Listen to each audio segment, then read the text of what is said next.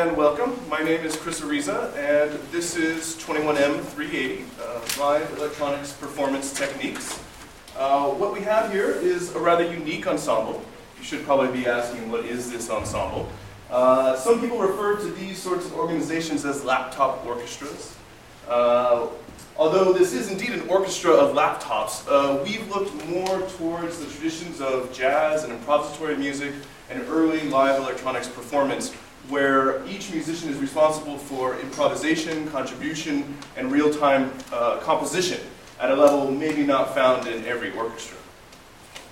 Um, so what we've done here is we've started with a common interface, and that is the dual analog game controller along with uh, the pure data synthesis language.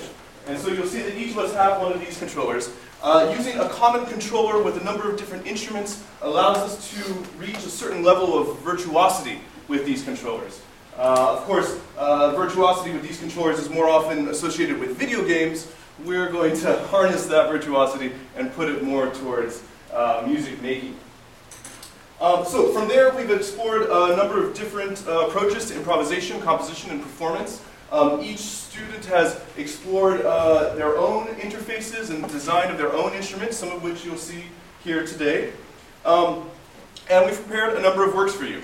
A couple of the works are compositions by me for the whole ensemble that explore my work in algorithmic composition and live electronics on a large scale. Uh, additionally, in groups, the students have worked on what I call performance frameworks. These are uh, contexts for improvisation and composition, and uh, we will go through those as we proceed.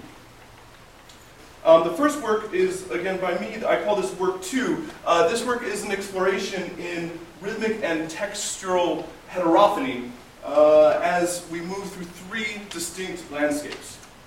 I hope you enjoy the concert.